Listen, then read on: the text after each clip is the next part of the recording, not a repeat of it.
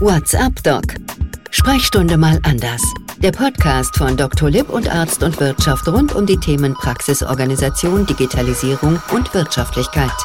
Mit Dr. Dirk Heimann.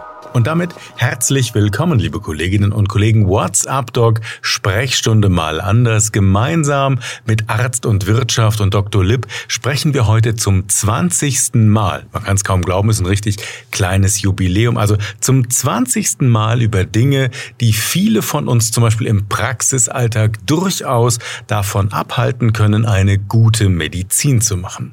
Die Gründe, die sind ganz vielfältig. Es ist meistens so Organisation, Digitalisierung, also das drumrum, dass die meisten von uns ja eben nicht auf der Uni und auch nicht im Rahmen zum Beispiel der Weiterbildung gelernt haben. Und genau da möchten wir mit WhatsApp Doc Sprechstunde mal anders ein bisschen ja dazu beitragen, damit uns eben die gute Medizin, weil das drumrum gelingt, damit uns das im Alltag einfach leichter und besser von der Hand geht. Das Thema IT-Sicherheit und vor allen Dingen die Angst, etwas falsch zu machen oder vielleicht auch von außen angegriffen zu werden, das beherrscht doch vielerorts den Umgang mit Computern, mit dem Internet, mit E-Mails. Und deswegen haben wir unsere heutige Folge wieder mal diesem Thema gewidmet. Wieder mal, weil wir schon einige Male darüber geredet haben, immer mit verschiedenen Blickwinkeln.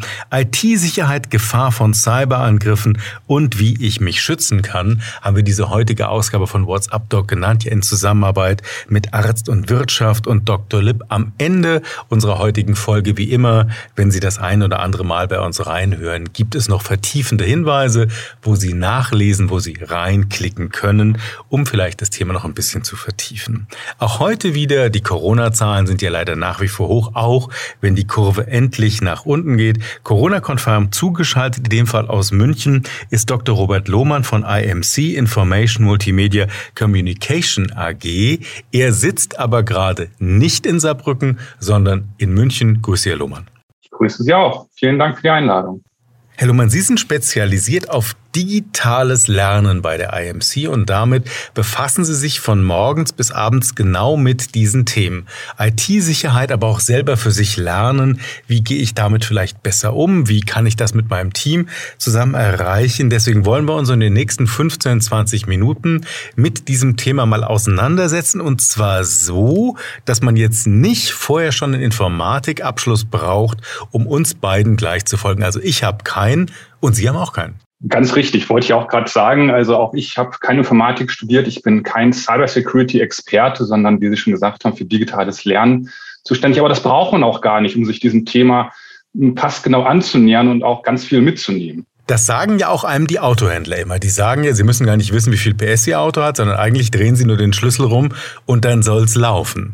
Ich habe aber oft den Eindruck, das höre ich zwar auch, wenn ich in irgendwelche Märkte gehe und mir Hard- oder Software kaufen möchte oder bestellen möchte, aber im Alltag ist es dann doch anders und bei der IT-Sicherheit gleich dreimal. Aus Ihrer Erfahrung, warum ist dieses Thema so angstbesetzt? Naja, weil natürlich sehr viel passieren kann. Es steht sehr, sehr viel auf dem Spiel. Und Sie haben ja auch recht. Ähm, es ist natürlich eine IT-Grundausstattung, die gehört natürlich dazu. Das möchte ich auch gar nicht äh, verneinen oder ähnliches. Also einige Programme, eine gewisse Maß an IT-Grundausstattung auch in der Sicherheit, ähm, Virenschutzprogramme und so weiter gehört natürlich auch dazu, Backups. Da muss man sich ein bisschen mit beschäftigen. Aber sehr vieles geht Tatsache intuitiv, und zwar wirklich rein intuitiv. Wenn Sie zum Beispiel angerufen werden und Ihnen schon etwas komisch kommt, vorkommt bei dem Anruf, dann geben Sie ja nicht sofort Ihre Kontodaten raus oder ohne nachzufragen Ihre Kontodaten raus. Und wenn dieses, dieser, dieser Moment des Nachdenkens da ist, dann haben Sie schon ganz viel gewonnen. Das ist das Wichtige. Jetzt haben wir unser Gespräch noch gar nicht richtig begonnen und schon haben Sie eigentlich den ersten Tipp gegeben. Das heißt, Sie haben gesagt, eigentlich sollte ich mich beim Thema IT genauso verhalten wie am Telefon oder im Gespräch mit jemand anderem, wenn mir irgendwas komisch vorkommt. Wenn ich eine Frage habe, dann lieber erstmal die Finger davon lassen. Ja, genau. Einmal kurz drüber nachdenken, noch einmal drüber sinnieren. Oder was ich auch immer sehr viel mitgebe, ist mit anderen sich drüber austauschen, ist ja auch ein wichtiger Punkt. Ähm, aber dieses kleine Momentum, Das sollte man nutzen, wenn man einmal kurz hakt. Und wie man das auch nutzen kann, das kann man natürlich auch schulen. Da kommen wir gleich auch noch zu, sicherlich. Aber das ist ein ganz wichtiger Punkt. Ja. Da lasse ich Sie vielleicht jetzt sogar schon nicht aus den Fängen. Sie haben gesagt, das kann man schulen. Da kann man versuchen, sich selbst sicher zu schulen. Man kann aber auch vielleicht versuchen, sein Team mit einzubeziehen. Schulen klingt jetzt immer so ein bisschen, da kommt der Lehrer rein und verteilt danach Noten. Aber hier geht es ja um was anderes. Hier geht es ja darum, um unser Verhalten im Alltag zu ändern. Was würden Sie denn da da raten? Diese Art des Lernens, wo man etwas vorgesetzt kriegt, was man durcharbeiten soll, am besten am Ende auch noch abgefragt wird, das ähm, praktizieren wir heute sehr, sehr selten, sondern es geht eher darum, Inhalte in kurzen Häppchen aufbereitet in den Alltag zu integrieren und auch immer wieder zu wiederholen. Und das ist natürlich das Wichtige. Alle wissen, wenn man etwas wiederholt, etwas häufig wiederholt, dann verinnerlicht man es auch am besten. Und das ist auch das Ziel, auch ein wichtiger Punkt bei Internetsicherheit, es soll verinnerlicht sein. Es soll nicht abrufbares Wissen sein, sondern in den Alltag integriert sein. Also wirklich aus der Intuition herauskommen. Ein ganz wichtiger Wesensbestand. Ja. Das machen wir nachher hier bei WhatsApp Doc Sprechstunde mal anders. Ja nochmal ganz konkret, wie sowas aussehen könnte. Versuchen wir aber vielleicht nochmal, Herr Luhmann, vorher nochmal so die Motivationen ein bisschen aufzuzeigen. Jetzt ist ja IT-Sicherheit nicht ein Wert, eine Sache an sich, sondern es gibt ja wirklich Gründe, warum sowas passiert. RAM-Software und Ransomware, wie immer das heißt, gibt es ja ganz viele Begriffe, die ich noch nicht mal richtig buchstabieren könnte. Aber vielleicht helfen Sie uns da als Experte mal. Was ist denn eigentlich die Motivation, in einer Praxis Daten abzugreifen? Das ist leider Gottes, muss ich sagen, sehr vielschichtig. Manchmal ist es auch wirklich Motivation, Schaden zuzufügen. Also rein Schaden, ohne einen Selbstzweck dann daraus zu ziehen als Angreifer. Das kann eine Motivation sein. Ich würde sagen, bei kleineren Praxen ist es Tatsache eher dann auch wirklich Erpressung. Es geht ganz viel über Geld, dass damit zum Beispiel Geld erpresst wird. Sie haben es eben schon gesagt, Ransomware, eine ganz ähm, verbreitete Taktik und auch leider immer stärker kommende Taktik, ist, dass Daten verschlüsselt werden. Das heißt, Sie haben sich ein Virus eingefangen in der Praxis und dann wird Ihnen gesagt, alle Daten, die Sie haben, sind verschlüsselt. Sie kommen nicht mehr an Ihre Patientenakten dran, an nichts. Es sei denn, Sie zahlen einen bestimmten Betrag X dann werden diese Akten wieder freigeschaltet. Und das ist natürlich schon sehr geschäftsschädigend. Das kann auch sehr teuer werden. Also da werden richtig große, große Mengen erpresst. Und das passiert leider alltäglich. Das klingt ja für so eine Arztpraxis schon nach so einem Super-GAU. Ich komme da morgens rein, ja, 8 Uhr eins, ich mache meinen Computer an, die Patienten sitzen draußen. Ich habe vielleicht eine Praxis, die primär mit Computerakten funktioniert, wie ja zunehmend viele Praxen in Deutschland. Und dann kriege ich so einen Hinweis. Da können ja A, richtige Patiententage bis hin zur Gefährdung von Schicksalen dranhängen. Und dann klebt auch ein Preisschild, wenn ich Pech habe. Das ist auch eine sehr, sehr perfide Art. Ich habe auch Zahlen mitgebracht. Zum Beispiel ähm, hat die Bitkom berechnet, dass im Jahr 2020 durch Cyberangriffe nur in Deutschland 220 Milliarden Schaden entstanden ist. Ja, das ist natürlich eine enorme Summe, allein auch schon an Geld, was dort äh, sozusagen an Schaden in diesem Fall nicht nur erpresst, sondern wirklich auch an ökonomischen Schaden entstanden ist. Und das ist jetzt eine neueste Masche-Tatsache, die Sie auch gleich mit aufgenommen haben. Es ist ja auch teilweise perfide, weil es nämlich eine doppelte Logik gibt. Man erpresst Geld und man, also damit die Daten wieder freigegeben werden und man weiter mit arbeiten kann. Und man droht gleichzeitig damit, dass diese Daten veröffentlicht werden, was in Arztpraxen natürlich nochmal ähm, schlimmer ist. Wir haben ja auch schon über Informationssicherheit Folgen gehabt. Das sind ja ganz, ganz äh, sensible Daten, die Sie da haben. Und da muss man ganz besonders sensibel drauf reagieren. Jetzt haben wir die Sensibilität verstanden. Die war einem vorher sicher schon klar, mindestens im Hinterkopf. Bisschen beunruhigt hat mich jetzt noch die Häufigkeit, mit der solche Angriffe auftreten. Das macht es ja nochmal oder unterstreicht es ja nochmal, dass wir darauf achten sollten. Aber auf was muss ich denn achten? Wie erkenne ich denn, dass ich jetzt bei mir in der Praxis, nehmen wir mal an, ich habe jetzt WhatsApp-Doc gehört, spreche schon mal anders, jetzt bin ich heute Abend oder morgen in der Praxis, gucke mir meine eigene IT an. Wie erkenne ich, wie werde ich darauf aufmerksam, dass es bei mir einen Schwachpunkt gibt? Wir reden jetzt erstmal über den sogenannten Schwachpunkt Mitarbeiter, Schwachpunkt Mensch, wobei ich es nicht als Schwachpunkt definieren würde, sondern halt eher als Möglichkeit, etwas zu entgegnen. Ja, das ist sozusagen, es wird auch häufig gesagt, als die beste Firewall ist der Mitarbeitende oder die Mitarbeitende. Ähm, das ist auch ein ganz, da steht ganz viel hinter, dass das sozusagen ganz wichtig ist. Das heißt, als allererstes, das haben wir schon gesagt, würde ich die Mitarbeitenden schulen. Und dann kommt der nächste Schritt. Wenn eine Schulung stattgefunden hat, dann lernt man beispielsweise E-Mails zu erkennen. E-Mails ist ein sehr häufiges Einfallstor für Kriminelle. Das sind über sogenannte Phishing-Mails, wo man zum Beispiel auf einen Link klickt und dann wird im Hintergrund ein Programm runtergeladen, eine sogenannte Schadsoftware, die beispielsweise, wenn es eine Ransomware ist, ihren Computer verschlüsselt oder ihr Netzwerk oder ähnliches.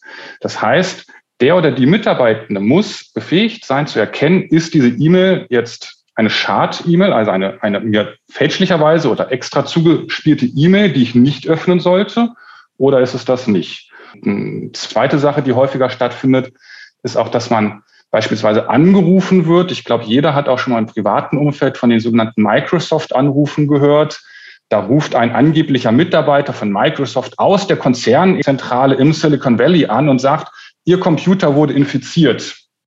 Lassen Sie mich doch mal schnell auf Ihren Computer blicken per Fernwartung und ich helfe Ihnen. Unser System zeigt das hier an. Ich hatte so einen Anruf auch schon Tatsache. Ähm, und da muss man natürlich dann auch hm, sehr schnell reagieren und sagen, das glaube ich Ihnen nicht, beziehungsweise in diesem Fall könnte man auch einfach sagen, das würde ich gerne überprüfen, darf ich Sie zurückrufen? Ja, und da sind wir wieder bei dem, was wir auch anfangs gesagt haben, der ersten Intuition trauen. Ja, die, die Angreifer, die spielen natürlich auch mit Emotionen, mit Ungewissheit. Das haben wir auch schon gesagt. Mit diesem, was soll ich machen? Aber dann lieber einmal innehalten, einen Schritt zurück, durchatmen und sich dann dem Thema nochmal annähern. Das heißt ja, ich meine, wir erleben das ja auch auf Handys, wir erleben es alle im privaten Bereich, da wird dann angezeigt, Ihr Handy wurde gerade gehackt oder Sie werden beobachtet oder was auch immer. Das sind ja so Momente, wo man schon merkt, da geht einem dann der Puls rauf, weil es ist angeblich irgendwas ganz Wichtiges und ich muss unmittelbar ganz, ganz schnell reagieren. Am besten jetzt gleich. Sind das so zwei Kriterien? Das ist irgendwie vermeintlich ganz wichtig und ich muss vermeintlich ganz schnell irgendwas tun.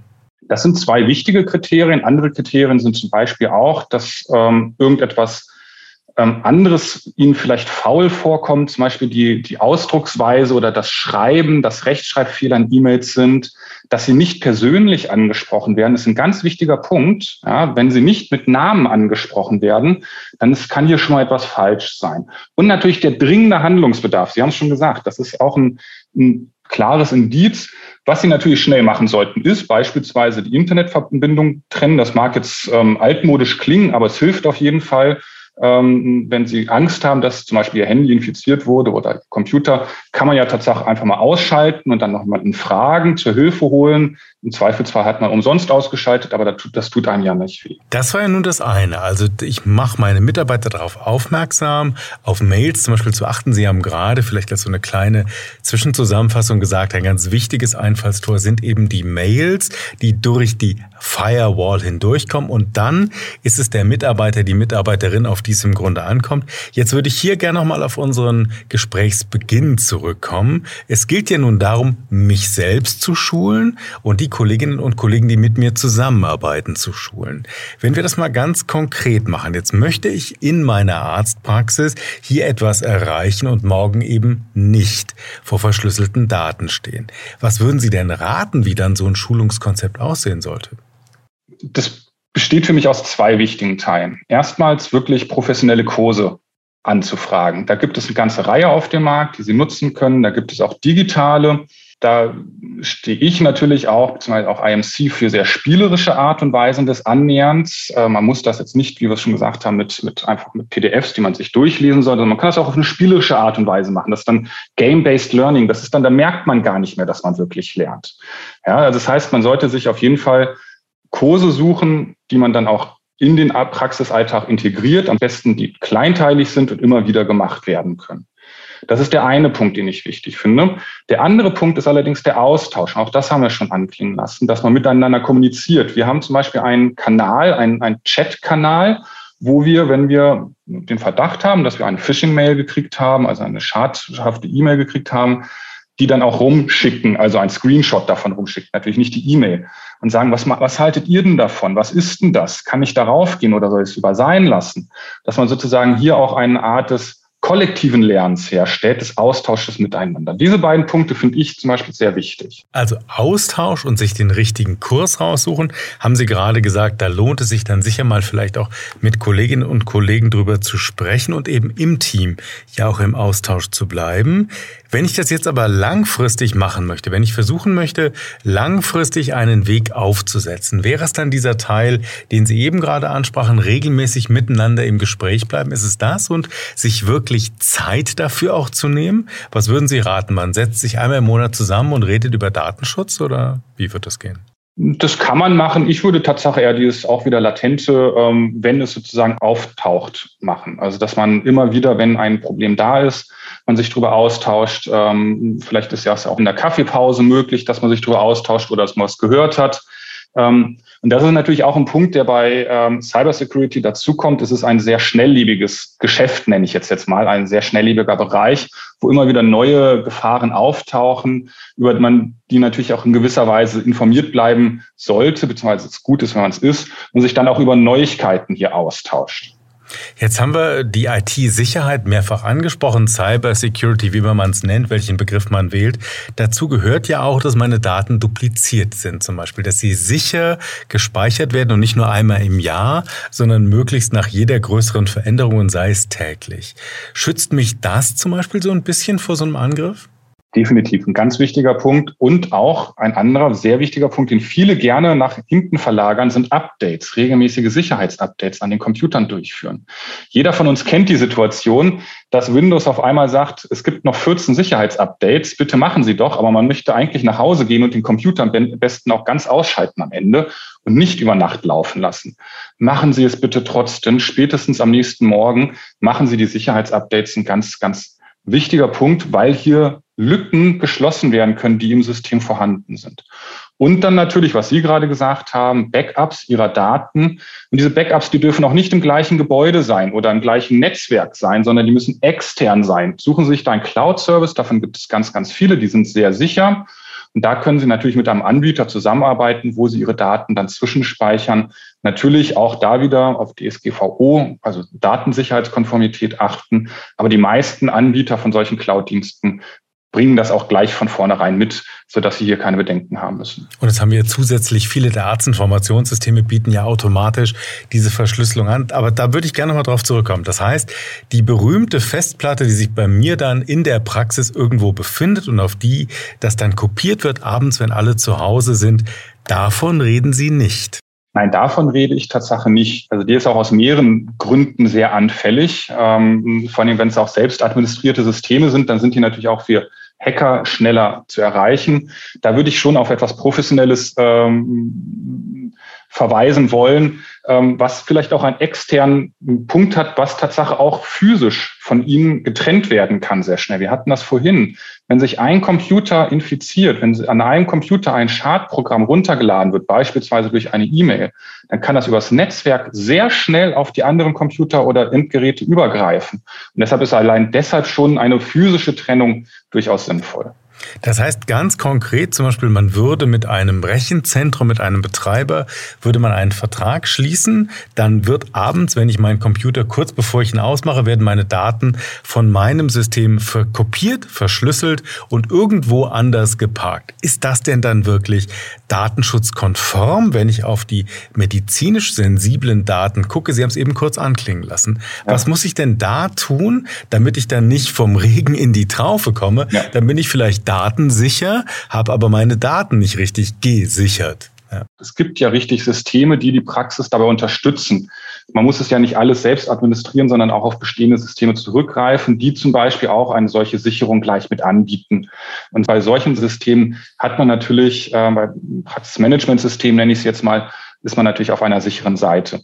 Ansonsten DSGVO-Konformität ist ein sehr gutes Indiz, dass sie auf wirklich auf deutschem Boden stehen und auf europäischem Boden stehen, aber das ist leider Gottes nicht alles. Jetzt haben Sie vielleicht eben noch einen ganz wichtigen Satz gesagt, der in vielen Praxen anders gehandhabt wird. Selbst administrieren. Da legt man mal Hand an, baut sich das schnell zusammen mit Komponenten aus irgendwelchen Techniksupermärkten aus dem Internet oder fragt den Schwiegersohn, die Schwiegertochter, die das nun mal kann, weil sie es gerade studiert. Auch darüber haben wir hier bei WhatsApp Doc Sprechstunde mal anders schon mehrfach diskutiert.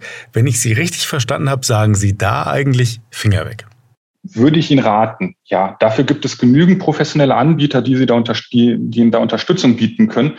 Das geht allein schon los bei WLAN-Einrichtungen. Ja, das WLAN ist ein sehr sensibler Zugriffspunkt auf Ihr System. Wenn Sie darüber vernetzt miteinander arbeiten, und sei es nur der Drucker zum Computer, der WLAN-fähig ist, und die miteinander interagieren, kann man sich da schon zwischenschalten und in Ihr System reinhacken, im wahrsten Sinne des Wortes, oder Bluetooth. Bluetooth ist ein ganz einfacher Angriffspunkt. Deshalb erlauben auch ganz viele Firmen nicht die Bluetooth-Mausnutzung. Ähm, das heißt, ähm, hier kommt man sehr schnell rein. Man muss vor allem auch ein sehr hohes technisches Wissen haben, um da alle Gefahrenquellen auszuschalten. Und das würde ich Ihnen gar nicht raten. Das müssen Sie sich gar nicht antun. Also lassen Sie sich da helfen, ähm, professionelle Unterstützung rein. Und das ist meines Erachtens auch gar nicht mehr so teuer, wie es vielleicht mal war. Ähm, dann müssen Sie sich damit auch einfach nicht auseinandersetzen und sind vor allen Dingen auch immer auf einer sicheren Seite. Und kann das tun, was man hoffentlich mal gelernt hat, nämlich Medizin machen. Ganz genau. Und wo auch man auch einfach mehr Freude dran hat, wahrscheinlich, ja. Dr. Robert Lohmann war das zugeschaltet aus München. Er kommt von der IMC Information Multimedia Communication AG. Die wiederum sitzen in Saarbrücken und er kümmert sich bei der IMC eben um das Thema des digitalen Lernens. Wir haben eben ja von ihm ein bisschen profitieren können, auf was wir in der Praxis achten können. Vielen Dank nach München. Ich danke Ihnen vielmals. Wenn ich das versuche für uns nochmal zusammenzufassen hier bei WhatsApp Doc, Sprechstunde mal anders, dann vielleicht beginnen wir hinten. Wir haben gelernt, dass selbst administrieren, dass sich selbst drum kümmern oder im Verwandten- und Freundeskreis um die professionellen Daten, das ist eigentlich nicht mehr zu empfehlen. Es ist nicht mehr zeitgemäß. Wir haben auch gelernt, das war zum Beginn des Gespräches von Herrn Lohmann zu hören, diese Schadsoftware wird doch sehr, sehr häufig eingesetzt. Er hat Zahlen genannt, weit über Schadensummen von über 200 200 Milliarden Euro, die er erwähnt hat. Heißt mit anderen Worten, es gilt wirklich darauf zu achten, sich vorzubereiten. Das ist auf der einen Seite die Hardware, das sind die Firewalls, von denen wir was gehört haben. Und, das haben wir auch eben gelernt von ihm, die Mitarbeiterinnen der Mitarbeiter, die sind häufig sogar noch viel wichtiger als die Firewall, weil sie eben geschult sein sollten. Da haben wir gelernt, das muss jetzt nicht mehr der alte Wälzer sein, halb verstaubt oder das PDF-Dokument, sondern Lernen kann heute auch anders gehen, sowohl in spielerischen Kursen, dann aber auch permanent immer mal wieder, sei es im Team, sei es aber auch mit Online-Plattformen zum Beispiel. Er hat dazu geraten, sich solche Kurse wirklich gezielt auszusuchen und die dann gemeinsam im Team zu machen. Und was wir auch noch diskutiert haben, das Auslagern von Daten raus aus der Praxis in andere Rechenzentren, an andere Standorte, dann natürlich datenschutzkonform, um sich zum Beispiel vor solchen Verschlüsselungssoftware-Angriffen zu schützen. Wir alle wissen, das ist der Supergau in der Praxis, wenn man morgens beginnen will und alle Daten sind verschlüsselt, von den Folgen für die Patientinnen und Patienten vielleicht erstmal gar nicht zu reden. WhatsApp-Doc, Sprechstunde mal anders, gemeinsam mit Arzt und Wirtschaft und Dr. Lipp, ich habe es zu Beginn gesagt, wie immer können Sie vieles nachlesen, wenn Sie möchten. Dr. Dr. Lipp zum Beispiel hat ein kostenloses E-Book dazu erstellt. Der Titel ist Wie sicher ist Ihre Praxis? Tipps für Datenschutz und IT-Sicherheit.